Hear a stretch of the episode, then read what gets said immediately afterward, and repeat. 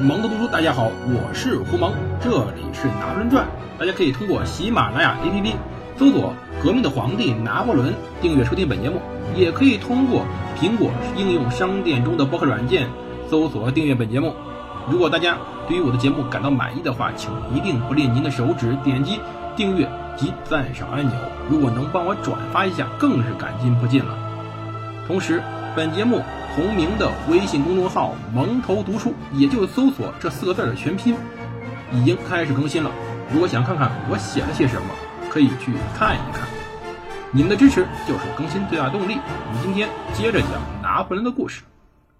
上一期我们讲到埃及他们国内的一种思想潮流，就是说，对于拿破仑来说，究竟是支持还是不支持，欢迎或者不欢迎，其实很矛盾的心理。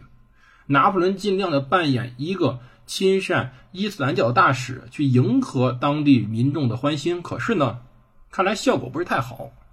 但至少他能与当时的当地人民保持一种相安无事，已经不容易了。但很可惜，拿破仑正在埃及悠哉游哉到处晃的时候，厄运降临到他头上。什么厄运呢？就是他的海军遇到了问题。我们之前讲了呀，拿破仑的海军呢，实际上还是挺强的。但是我们要说一点啊，这一点与我们现在的中国也相似。海军这个事儿啊，实际上并不只只是水面舰艇的能力而已，整个海军的传统也很重要，或者说整个海军的战术、军官培养、海军士官的水平、海军普通舰员的水平。以及说整个海军的士气，这种东西是很难量化出来的。我们可以说我们造了一艘非常强大的舰艇，一艘几万吨的舰艇，但是实际上呢，我们舰员怎么样不好说。所以，我们一定要谨慎小心的发展我们的海军，不要因为我们这两年取得了一些成绩而沾沾自喜。当时的拿破仑其实面临就是这个问题。事实上，他带来的舰队是相当强大的。这个由当时土伦舰队总司令或者说地中海舰队总司令布吕埃斯指挥的舰队，足够的强大了。他旗舰是一艘一百一十八门炮的东方号，而剩下呢还有三艘八十四门炮的船，分别是富兰克林号、雷霆号、威廉退尔号，剩下还有其他九艘七十四门炮的舰船。这十三艘船组成了他的联军的战列舰，火力配备不错。而在拿破仑攻城略地之时，英国的地中海舰队司令纳尔逊少将正在到处找他，整整两个月呀！自从纳尔逊知道拿破仑攻陷了马耳他岛以后，找他找了两个月都没找到。到七月二十一号，拿破仑在金字塔战役中击败埃及马路马穆鲁克大军以后，成为埃及主宰以后，英国才知道。这回法军是去埃及了，但是亡羊补牢犹未晚矣。海军部立马把这个消息，英国海军部告诉了正在到处找拿破仑的纳尔逊，而纳尔逊呢，也迅速把搜索目标定在了当时埃及沿岸，埃及沿岸找到了当时拿破仑舰队。如果大家呀对于风帆时代的海军感兴趣的话，给大家推荐两本书。一本书呢是 D.K. 所出版的那种百科全书式类的书，名字很简单，叫 Ship，就船。它里面非常详细的记载了有中古、今中外各种船的发展历史，是本非常好的百科全书。目前似乎还没有非常好的中文译本，大家如果英文比较好的话可以看一看。而同时想了解整个法国海军发展历史的话，就是风帆时代的啊。可以找找这本书，这本书叫做《鸢尾花的海上浮沉：风帆时代的法兰西巨舰》。这两本书呢是非常好的了解当时法国整个风帆时代的船只历史的一种两本书。当然，如果想买两这两本书的话，可以去淘宝嘛。最近呢，这个一淘 APP 正在做活动，各位听众呢下载阿里巴巴的返利官方 APP 一淘。就是一二三四一，淘宝的淘，在其中输入听友专属口令“拿破仑”，对，拿破仑记住了，领取专属的八元红包。如果想买书的话，或者想买法国各种商品的话，可以打开手机下载这个 APP，一键同步到天淘宝及天猫的购物车，大家可以去尽快的注册购买。当然，我们接着讲回我们故事。当时啊，这个纳尔逊是谁呢？纳尔逊这个名字，如果大家稍微了解一点，或者听我们节目的人，一定是对拿破仑感兴趣的。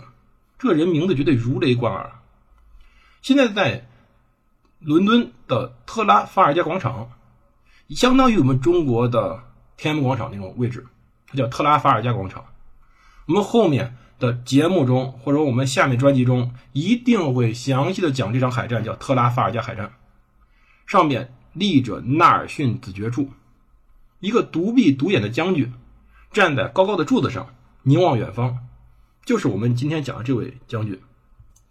纳尔逊这个人呢，他叫做霍雷肖·纳尔逊，他可以说是在风帆战舰时代英国最为出名，没有之一，最为出名的海军将领，被称为海军最出名的军事家之一。他出生于1758年9月29日。他出生在英国诺福克郡伯纳姆索普村的堂区的牧师寓所。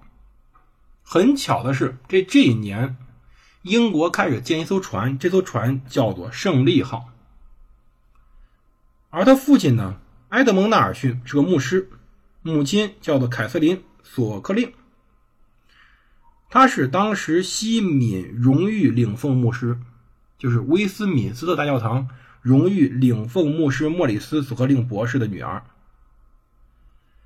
而且他们家其实挺有背景的。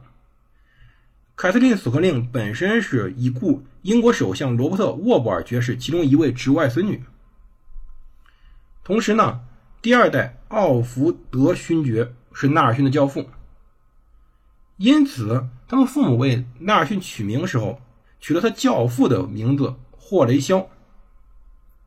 纳尔逊的父母在1749年5月结婚，共有十一位孩子，纳尔逊正好在中间，是第六位。他小时候在英皇爱德华六世文法学校读书，后来又到北沃尔沙姆的约翰帕雷斯顿爵士学校继续学业。这个学校耳熟吧？在英国很有名气。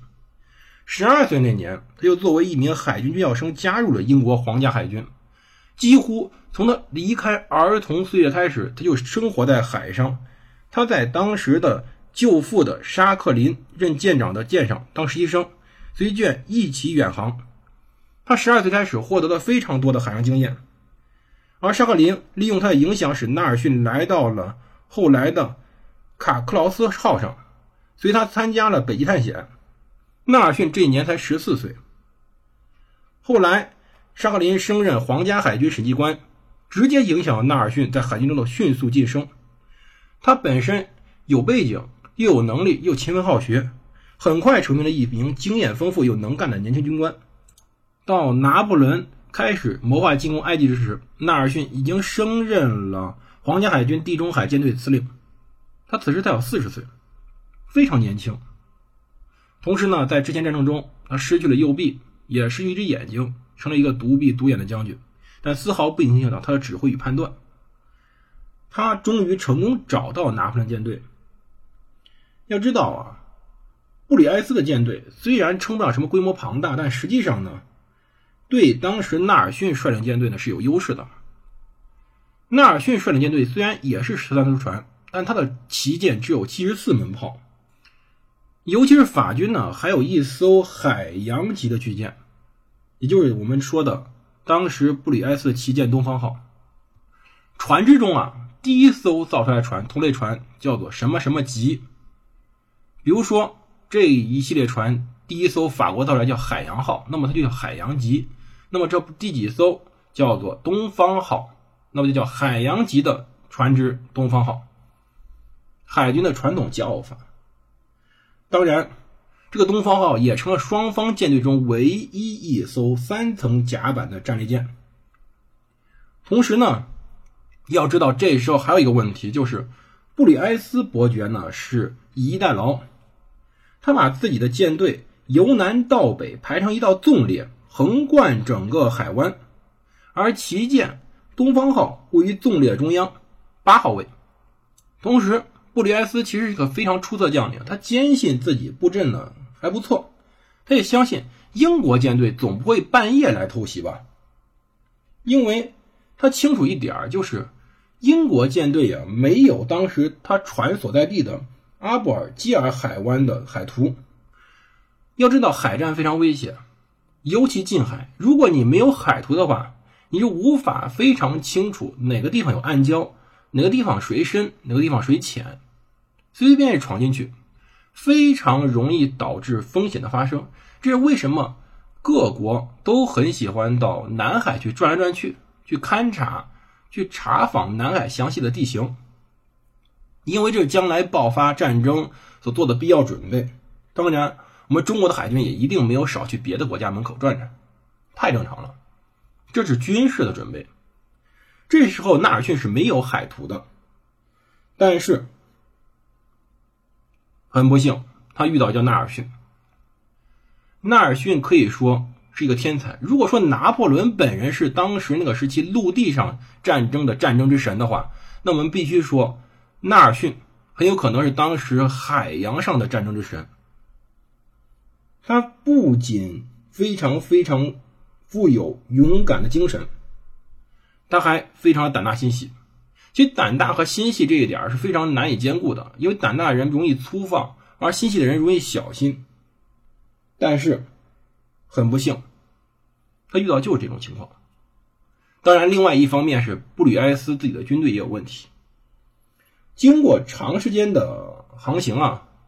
其实这个舰船状况是不太好的，正在逐个维修。同时呢，舰员训练呢也不如英国。我们要承认这一点。当时法国的整个重心在陆地上，它海军虽然比较多，但是它海军的传统不如英国。英国是靠靠海吃饭的，所以训练是不如英国的。如果防守不好，法军很容易全军覆没。而当纳尔逊抵达阿布吉尔湾的外海时，下午五点。尽管知道自己的舰队没有海图，但此时纳尔逊已经做好全面进攻的准备了。究竟这场战争如何打开？如何以什么样的结果作为收尾？我们下期再讲。记着，搜索我的微信公众号“蒙头读书”，欢迎大家。订阅，谢谢各位。